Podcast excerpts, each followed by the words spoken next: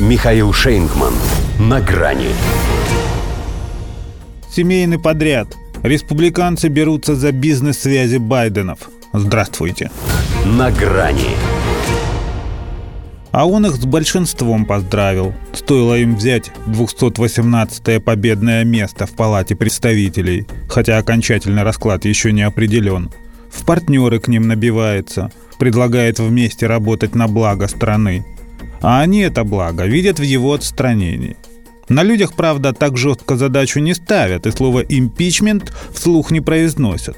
Но если в действиях президента планируют отыскать угрозу нацбезопасности и уже используют выражение «враги государства», рассуждая о его международных бизнес-связях, то это явно сильнее не только Фауста Гёте, но и Моники Левински. По части Моник, впрочем, больше преуспел младший из Байденов – но что касается Маны, то оба хороши. Есть подозрение, что семейный подряд. В смысле, все подряд и все в семью, по принципу «папа решает, а Хантер сдает». И папу тоже. Мог, говорят, стать миллионером, просто предоставляя доступ к телу своего родителя.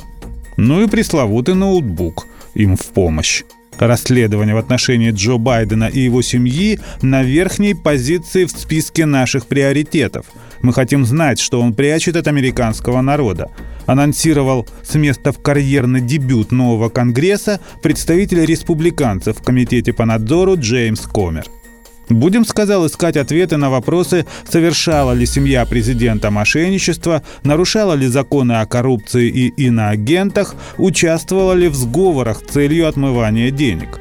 Причем в наступление пойдут широким фронтом, чтобы и отец американской демократии, и сын, и ее дух – Вышибить его из Белого дома до срока вряд ли получится. Все-таки за Джо остался Сенат, и тот своего не упустит но сделать его жизнь в ближайшие два года невыносимой, а перспективу переизбрания по их прошествии нереальной они могут. Палата ведь у них нижняя, вот они снизу и постучат.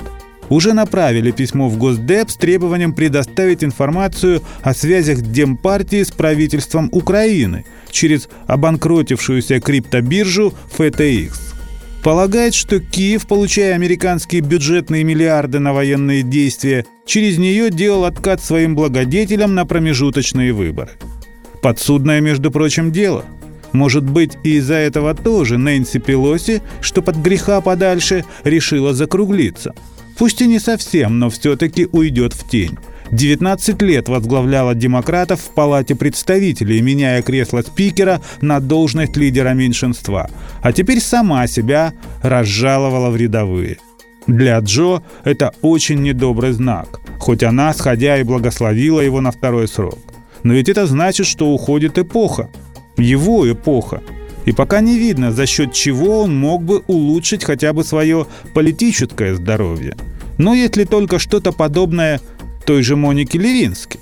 Спасти она его, конечно, не спасет, но имидж подправит, как тому бедолаге, который, отходя в мир иной из-за дизентерии, просит доктора написать, что он умер от венерической болезни. Пусть думает, что я ушел как мужик. До свидания. На грани с Михаилом Шейнгманом.